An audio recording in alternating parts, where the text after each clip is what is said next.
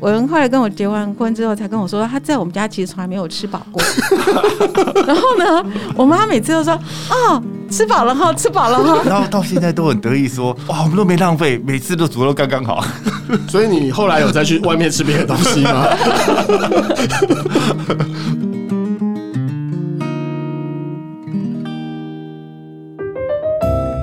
欢迎来到富迪 Goodie 梦想实验室，我是主持人叶俊福。今天非常高兴啊，我们邀请到了一对夫妻档，李文文老师跟柯云慧老师。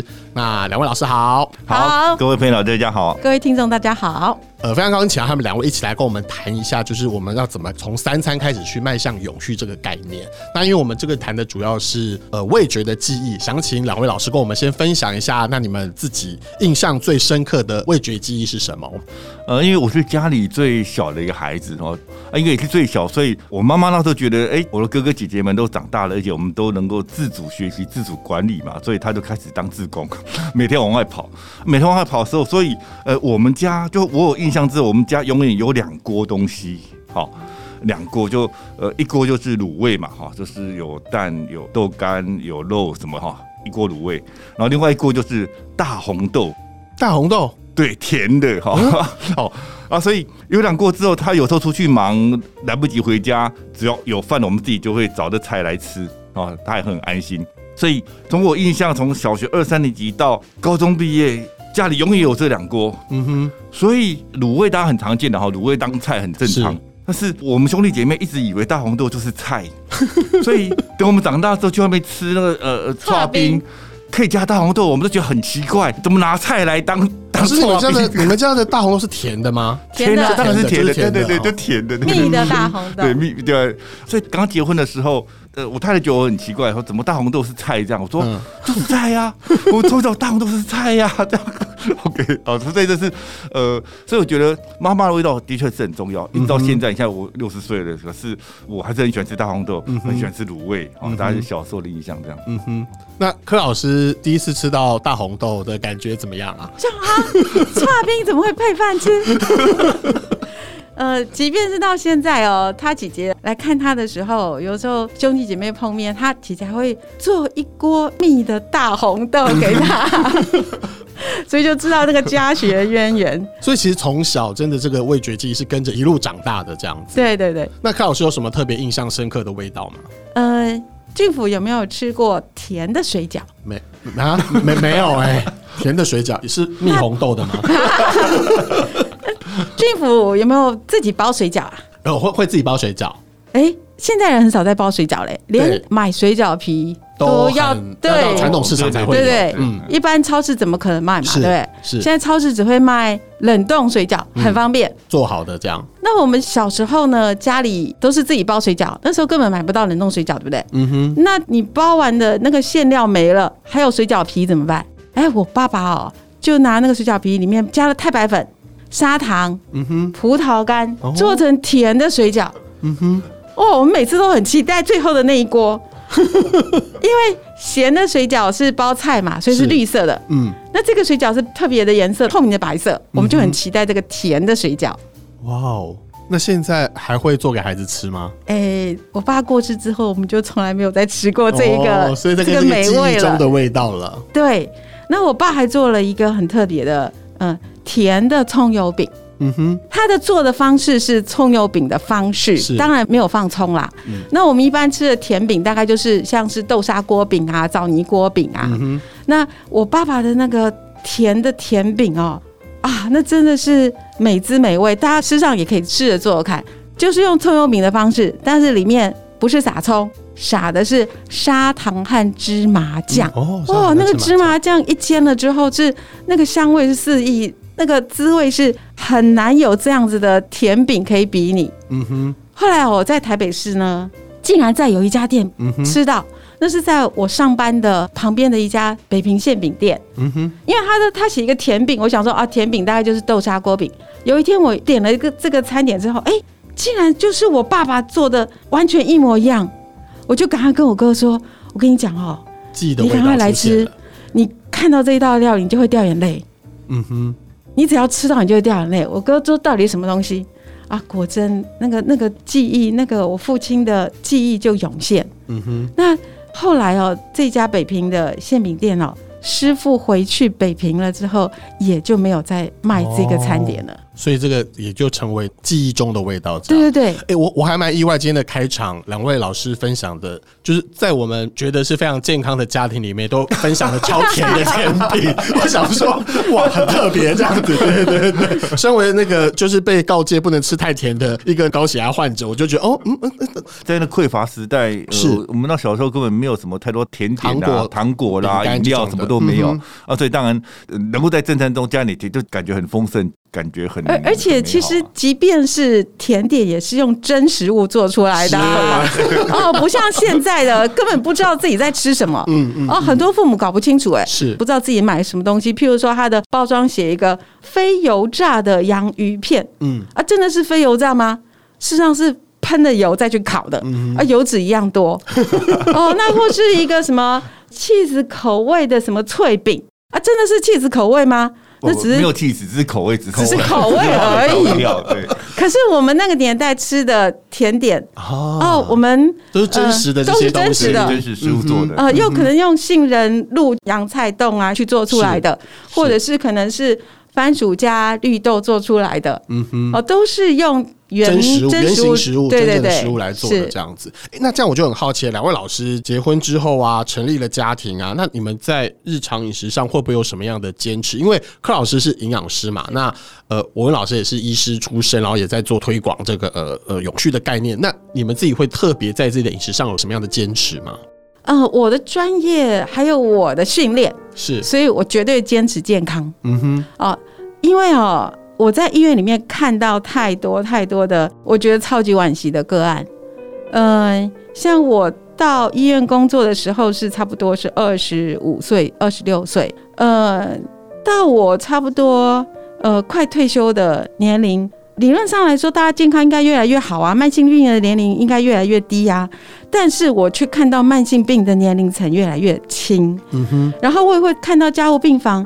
哇，怎么有三十出头的年轻人躺在那里，然后是心肌梗塞，然后再去看他的病史，呃，再去跟他谈，因为我们的职责，我们要帮病人做呃卫生教育嘛，好，然后才知道说，哇，他的饮食习惯就是超级不正常的，呃，就是吃了一大堆的高油脂的东西，是他的日常生活形态，然后他的体重是肥胖型的，啊，然后心肌梗塞被我们的医护团队救回来了之后呢，哇，我们去看他，继续在加护病房，家人来看他，照样啃着炸鸡腿。是，然后那个他的孩子学布尔在加护病房跑来跑去啊，我就看着这个孩子啊，想到这个家庭的饮食教育，从父母的饮食就有问题，我真是担心这样的家庭的未来健康。是，哦，那我也看过长辈来跟我做糖尿病的咨询，那他觉得哎，咨询对他有帮助，嗯，他说我下次可不可以带我的女儿来？嗯哼，好。那他女儿也差不多是上班族，差不多三十几岁，已经成家立业了，呃，也是糖尿病，哦，那一谈之下，第一代、第二代都在外食，嗯哼，都没有开火啊，那年轻辈的组成的小家庭，因为双亲家庭嘛，很忙碌，都在外面、嗯、呃用餐，都没有开火。然后他女儿跟我谈完了之后，觉得对他有帮助，他说：“我可不可以带我小孩来？因为呢。”小孩子学校都会发通知说啊，你的那个什么 BMI 指数过高啊，你的体位要注意呀、啊。后来他带他的胖儿子来跟我咨询，所以我就看到说啊。这个一家三代，对，一家三代的健康也会传承，饮食习惯也会传承，所以在我们家最重要的就是健康，嗯哼，个人的健康还有环境的健康，所以我们在选择食物的来源的时候，也有考虑到说是不是对这个环境是健康的食物来源，是。照营养的方式来吃哈，我们现在的都过量，如果照了照了一天的需求来讲，其实吃一点点不用太多，只是我们现在都习惯过量。我记得刚结婚的时候有一次。呃，一些老同学、老伙伴哈，以前社团老伙伴到我们家，然后我当然太太就就下厨煮的东西哦，一起吃嘛。就我记得我们通常家里都很习惯一碗的哈，是，好像把需要的东西都丢进去嘛。哦、那朋友 吃完之后还在那边等，我们都吃完了。他说：“ 哎、欸。”这不甜菜吗？这不汤吗？这不汤吗？煮菜 饭呢？然后饭呢？菜呢？哎，他以为是一碗汤。我说这汤就是全部了。也就是说，大部分现在现代人吃东西很多都会过量。对，为什么？为什么大家会觉得一定要有一个 set？是我们被养坏了这个习惯吗？觉得要有饭，要有什么，要有什么，都要有那么多东西。但其实我们是不是每一天吃这样子每一餐的配备，其实是超过？营养所需啊！传统的家庭准备的餐点就是有菜、有饭、有肉。嗯，可是现在西化的餐点，其实你看一个什么意大利面啊，所有的营养素都在里面了嘛。好，那呃，可是传统的台湾式的料理的确是饭搭配菜搭配汤哦，三菜一汤的这样的一般小家庭大概是这样的一个方式。所以哦。真的，我们家我妈很有营养概念呢。是，我后来跟我结完婚之后，才跟我说，她在我们家其实从来没有吃饱过。然后呢，我妈每次都说：“哦，吃饱了哈，吃饱了哈。”他也不好意思说没吃饱啊。然后，然后到现在都很得意说，他每次煮的菜都刚刚好吃完。哎、欸，其实没有说刚刚好嘛，对不对？是以台湾人的宴客来讲，一定要有剩嘛。对，没剩表示吃不够嘛，对，对，对。一剩人家人家讲，哎、嗯，吃到饱了。是，可他说，哇，我们都没浪费，每次都煮的都刚刚好。那那那柯老师有吃饱过吗？我当然都有吃饱啊。欸、所以你在你们家的餐桌上也会是这样吗？是，是我们家就从来不会有剩食。哦，真的都是刚刚好，是都刚刚好。所以你后来有再去外面吃别的东西吗？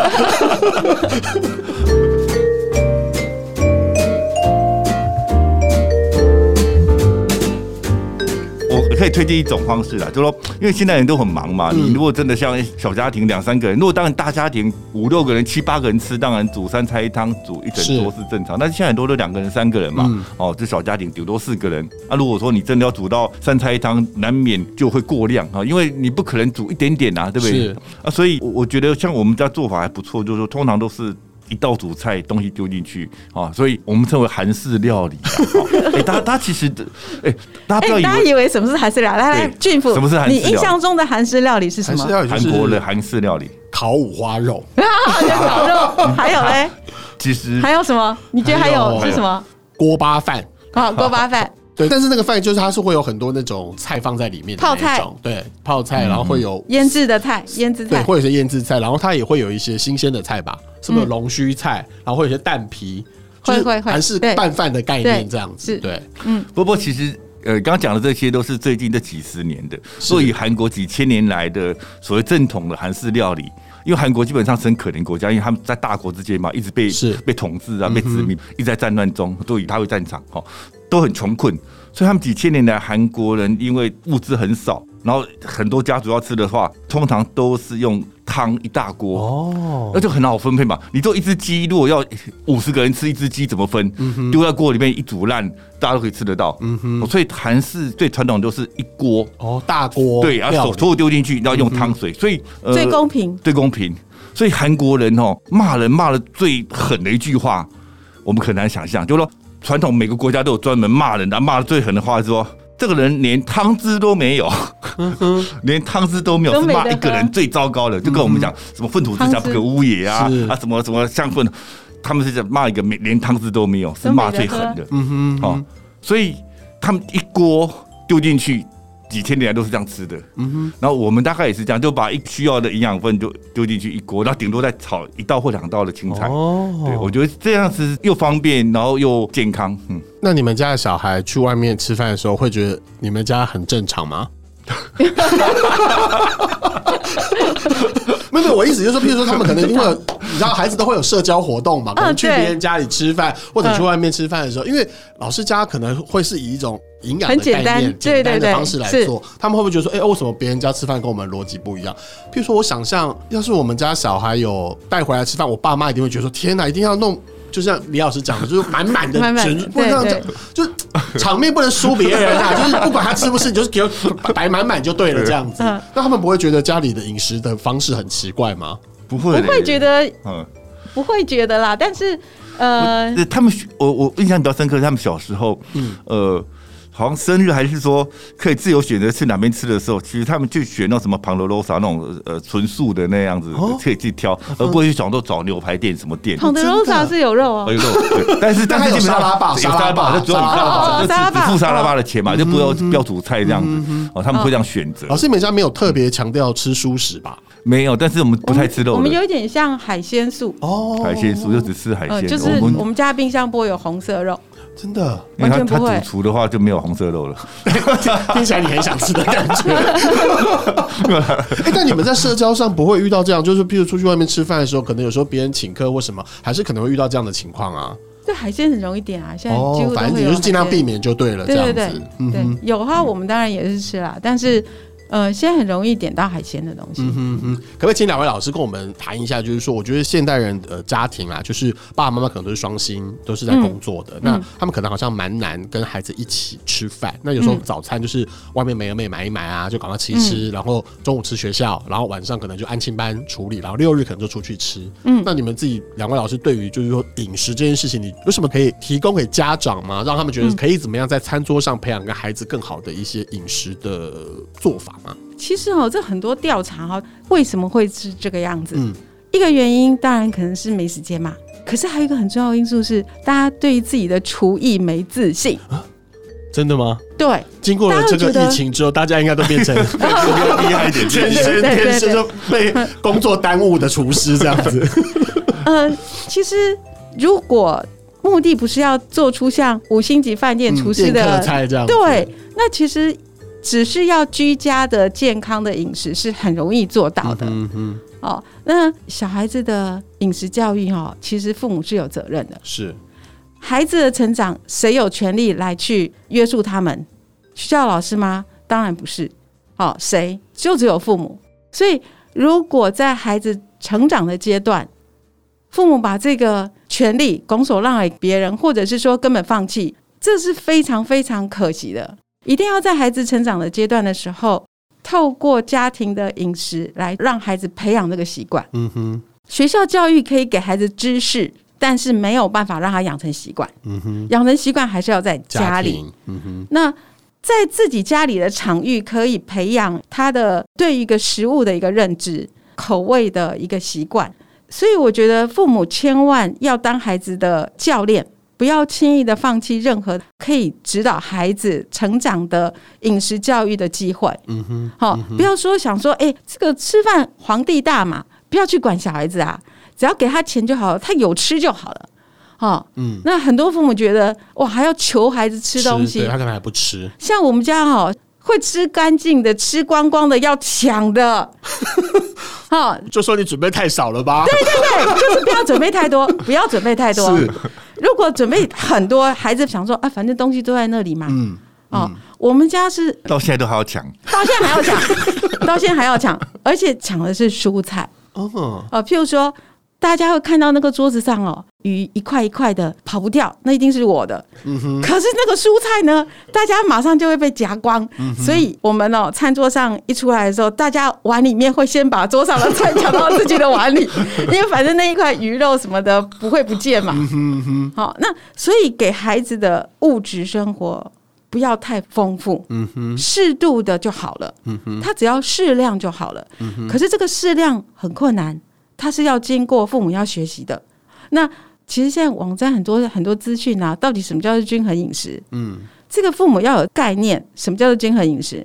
我每次我去超级市场，我最喜欢看别人那个篮子里面摆什么东西。嗯，我一看我就知道说啊，这家的饮食有问题。然后再看他的身材，哦，果真是这个样子。好啊，所以父母无形中会。想说啊，家里要多摆一些东西嘛，嗯、才有安全感。嗯，嗯要多准备一些东西，小孩子才有足够的食物哦。呃，所以这个父母要学习到底什么是适量。嗯哼，然后再来就是要坚持。我觉得在家里开火很重要，因为呃，今天孩子在学校遇到什么困扰啊，有、嗯、功课考不好啊，想说啊，这个自己就很沮丧了。可是回到家里哦，他就会其实会比较放下心情。然后呢，如果又看到桌子上他有美食，有他自己喜欢吃的东西，嗯、其实他的挫折感，他的情绪就可以得到平复。嗯哼。好，可是如果我们今天是到外面去吃，哦，很紧张诶，你要吃什么？你要吃什么？赶快吃！等下回去要干嘛？干嘛？要写功课干嘛？那个心情就没有办法安静下来，你就没有办法去平复那个孩子在外面受到挫折，在可能功课上面遇到什么阻碍，同学之间有什么样子的波折，他就没有办法得到平复。所以在餐桌上其实是非常多的教育，除了饮食教育，还有情绪的教育。哎，那以前。嗯，柯老师在医院很忙的时候，他都有回家，他都有回家煮晚餐，怎么可能？哎，我还带便当，还带便当，还带便当，我还帮，对，这这我帮我们带中餐晚餐。哎，那那你怎么跟孩子？你怎么跟着？就是晚上怎么有时间可以回来煮饭这件事情啊？就是韩式料理呀，但是我的韩式料理其实也是有滋有味哦。是，呃，譬如说假日好了，假日我可能就会去熬一锅，譬如说。番茄蛋面汤，嗯、哦，那每个食物它其实，在烹煮的时候还是有一个顺序，让它可以入味。哦，所以不是所有东西像是吃火锅一样的把它夯不啷的丢下去，没有没有，嗯嗯、每一个食材它烹煮的时间其实它是有个顺序，让它的滋味可以不同的时间出来嘛。好、那这样一锅汤就可以混两餐呐、啊。好、哦，那中午可能煮个面啊，晚上可以放个米粉啊。好、可是那个汤头，哎、欸，某个料已经快没有了，我再加其他的料啊。哦，家里有什么青菜都可以放进去啊。那周日的时候，就要以前真的是小孩子小的时候，算一算，我大概要准备十个便当，因为伟文中午和晚上就要两个。嗯。然后我们小朋友的学校都没有营养午餐。哦，那个时代啦，那个时代没有。现在可能。呃，即便那个时候有的学校有学群的营养午餐，可是我小孩子念的学校都没有营养午餐，是从小学到高中都没有，所以他都是要自己带便当。嗯哼。那就要想办法啊。哦，那因为我毕竟我学营养啦，嗯，所以我很清楚的知道说，嗯，怎么样算是适量，我就买那个适量的量。哦，那我们家小朋友还有我们也很好喂养，因为就是不要给孩子太丰富的东西，嗯哼，太丰富的东西，他反而物质太丰富的时候，他会挑食。呃，像伟文可能礼拜一到礼拜三，他带的主要的食物都是一样的，午餐晚餐吃的东西可能主要食物都是一样的，就只有青菜是改变的，嗯哼，他也不会抱怨啊。因为他小时候就是吃大红豆和那一锅卤肉长大的嘛，所以他绝对不会抱怨我。是我可以吃点东西吃三年五年，我准备的一定比比那个更有。多的变化，嗯，好，所以你看，小孩子很难想象吧？一个吃大红豆还有卤味长大的孩子，他从来不会去抱怨他小时候是这样，他反而是很怀念。嗯哼，嗯哼。那可是你给孩子现在很多元的东西，他可能还挑三拣四。嗯，所以说为什么有那个今天没有什么什么啊？对，他可能还觉得这个好吃，那个不好吃，什么挑三拣四。嗯嗯、哦，所以我觉得在物质的生活上适度的就够了。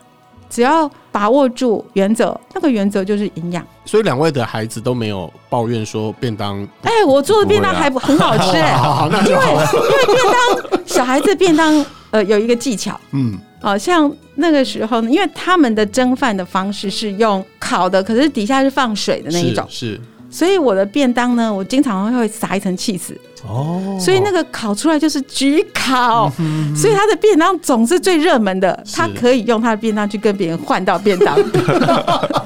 哇，他只要便当一打开，哇，前后的人全部都涌到他身边来，香味马上就扑。对对对，光是那个一打开，那个就是非常受欢迎的便当。嗯哼。不过我想想强调的是说，呃，以演化来讲哈，那个呃饮食一直跟跟着妈妈了，也是跟着家庭的哦，就跟你小时候吃什么东西，就会变成你一辈子的习惯。哦。因为呃，其实呃人也是生物的一种嘛，所有生物只会吃妈妈喂它吃的东西，是。因为世界很复杂很危险，你不知道怎么一出生就不知道东西什么东西可以吃，所以你只会吃妈妈喂你，因为是最最安全，所以你一一吃妈妈喂你的，你一辈子就会吃那样的东西。啊。这所有生物都一样，所以也因为这样子，我们常讲外来种没有天敌，是没有天敌说。这个地方来到这个地方，然后所有人都不知道他可以吃，所以就不会吃它。嗯哼，好，所以人都会只会吃父母亲觉得说可以吃的东西嘛。所以一定要小时候的饮食一定要呃把它掌握好，说让他习惯吃健康，他一辈子就会吃健康。你小时候只是因为很忙碌，就让他去吃一些就是那些用更糟糕，就是用钱来打发，来打发，然后他就习惯从小就习惯吃那东西，甚至把那东西跟快乐奖赏结合在一起，那更麻烦。嗯哼，哇，也许平常有注意到，但是说哎你呃你生日啊，你考好成绩的假日啊，就吃那些垃圾食品。变变成那个奖赏，变得觉得那是很棒的，是这样的印象，我就更糟糕。所以我觉得，其实父母亲要注意饮食，的确是影响了一个人一辈子。而且这是在小时候可以掌控的时候没掌控好，可能到了二十几岁，一辈子他就习惯这样子了。对，我觉得这好像就是从小会培养的一个。因为我们自己在做学校推广的时候，也会遇到一个问题是，孩子不吃某一个东西，是因为爸爸妈妈也不吃。嗯，对，他们都不吃，所以他们吃某一个东西还好啦，因为食物的百百种嘛，是是是，只要知道那个代换的观念，我觉得不吃某一种东西不要那么坚持。某一个还有某一类，呃，某一类就麻烦了。某一类就这就是营养的，就是大家他要知道说他均衡，他如果能均衡摄取也就 OK 了。对对对，怕就是说他某一类都不吃，他对，健康的都不吃，都只吃不健康的，比如说蔬菜都不吃，这个就比较麻烦，哎，这个就很麻烦了。对，这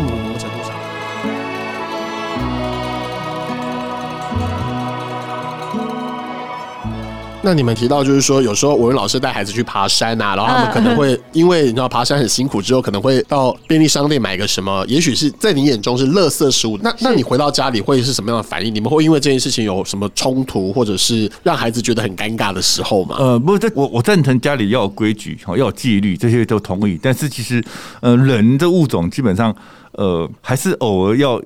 突突破一点 是纪律，规矩是需要，但是也需要有突破的机会的。是，所以我觉得，呃，当然我们全都都知道，我们现在吃的东西不健康，但是偶尔总要不健康一下嘛，对不对？人是人嘛，对不对？哈，所以我我跟孩子都知道说，平常时间我们家里是没有这种包装饮料，是，但是我们假日嘛，男的妇女一起去爬山的，对不对？啊，爬山爬完了，然后哎到终点站便利商店买一个沙士啊，是啊，买一个什么双麒麟呐。啊，试一下，我觉得这是生活中总会很例外。就像我们当然知道说，呃，吃太多甜的不好，但是我们真的，我们家从小就是蚂蚁一族了。对的，我们全家都很喜欢吃甜的。哈，虽然知道甜吃太多不好，甚至我们知道说很多东西没有甜味，也都含有糖嘛，我们都知道。哦，但是。呃，爱吃总要给自己破例嘛，对不对？所以我们在某些适当场合的时候，呃，节庆的时候，哦，我要放松的时候，放纵一下，人总是要放纵一下，啊对不对？一年三百六十五天，每天都活得这样子，呃，也也也也也其实也不像人的嘛，对，太辛苦了，对对，所以 所以我们还是会这样，所以这这些我们都知道的。啊，讲到蚂蚁族，呃，有一个非常有趣的经验，我们本来都不知道自己是蚂蚁族哦。啊，只是有一次我们全家去柬埔寨玩吧，哈，就是几年前，结果当地有台商朋友就带我们去去逛嘛，就我们我们是自己玩这样子去逛，然后我们到每到一个地方就问他说有什么好吃的当地的点心、甜食、甜食、甜食，我们到每一站都吃甜的，然后他还发现，哎呦，你们全家是蚂蚁。因为当地总是希望带我们去吃大餐啊，是很贵，我们都没兴趣，完全没兴趣。我说有没有特殊的甜点？台湾看不到甜点，我们到每个城市都找甜点，哇，就觉得。喜欢吃甜点的一家庭这样子，对 对。哎，那遇到这样的话，柯老师就是从营养师的角度，或者是从定界规矩的那个人，你自己会有什么样的做法？因为我觉得欧文老师讲的也没有错，就是说好像不是像军队里规定的那么严格，但是我觉得这可能要有一个背后的意义，可以让孩子知道说，哎，那你吃了之后，但是你要学到什么？那我觉得这部分您通常都怎么处理的呢？呃，小孩子小的时候去跟他讲意义，他。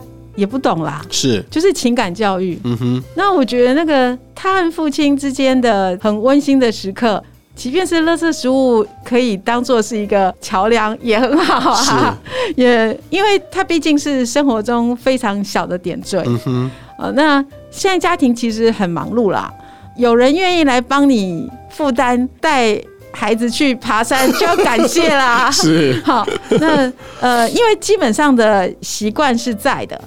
所以这样小小的花絮，生活花絮啊、呃，我觉得是很好的。嗯哼。而且孩子到大了之后，他开始从各个方面得到资讯的时候，他会自己开始关心他自己吃的东西。嗯。啊，像我孩子，他到大了之后啦，他就问我说：“哎，妈，这个甜筒它到底是什么东西？主要成分是什么东西？”他就开始关心了。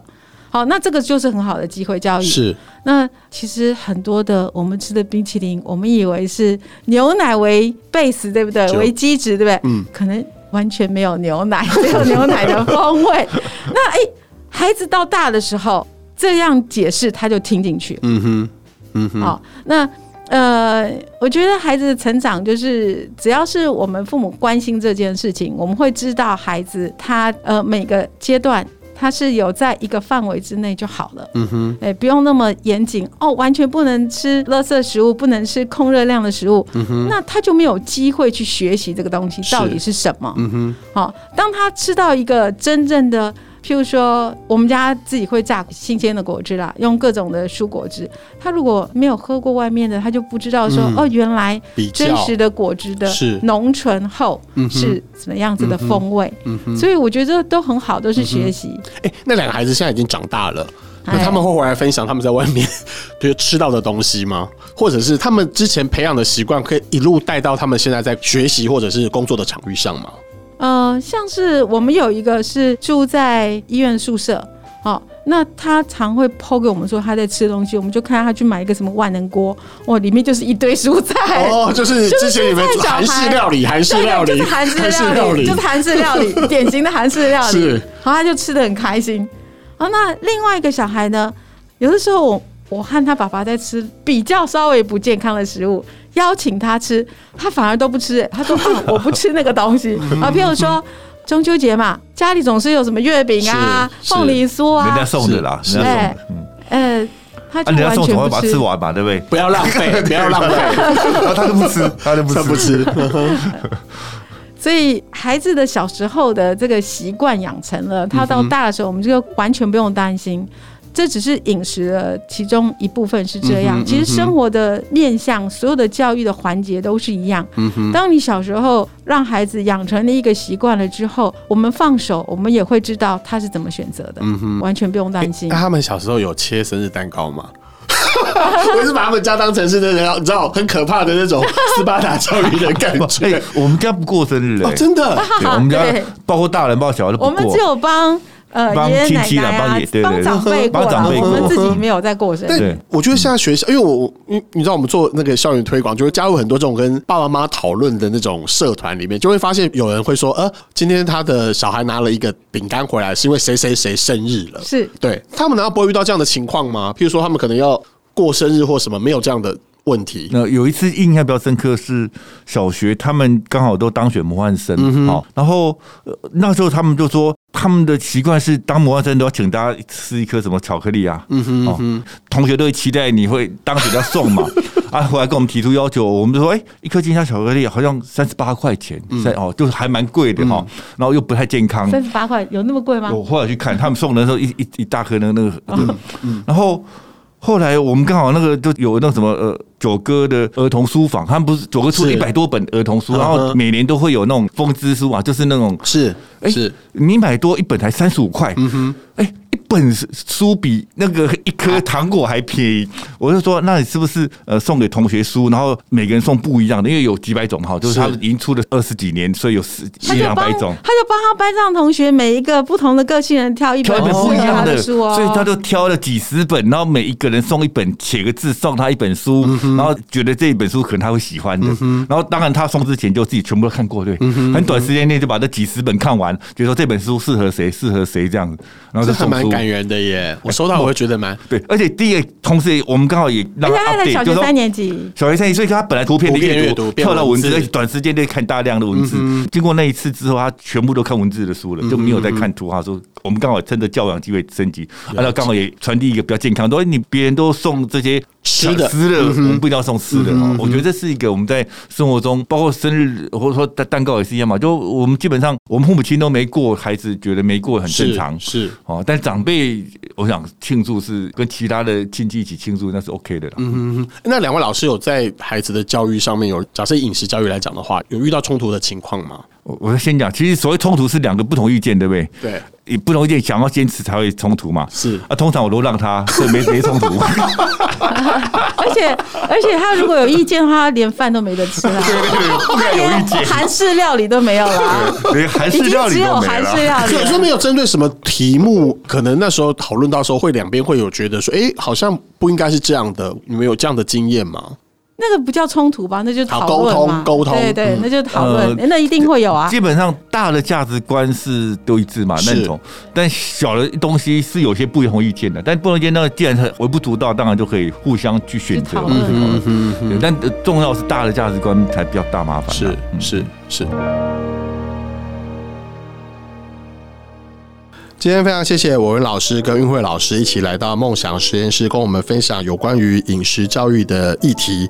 那老师也在节目中教导了我们，他们家是怎么样好好的吃进所有的营养呢？就是有不同种类的蔬果啊，他们会放到锅子里面去煮的韩式料理的部分。然后老师也跟我们分享了，其实鼓励家长们能够多跟孩子在餐桌上一起交流沟通，因为饮食是最好的教养。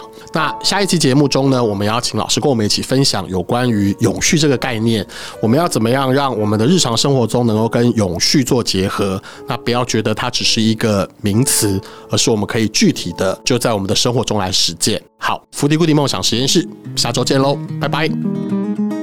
My heart goes deeper than my mind, sees farther than my heart.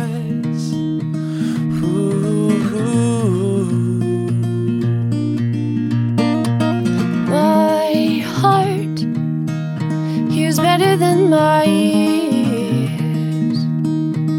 Peace as you draw near. Ooh, True love never forgets.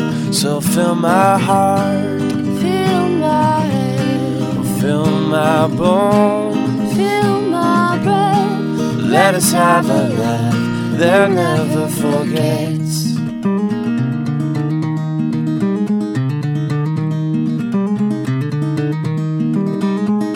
My heart goes deeper than my mind, sees farther than my eyes. Ooh.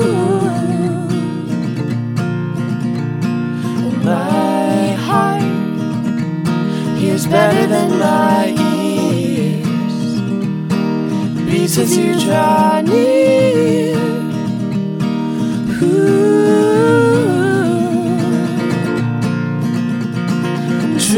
Love never forgets.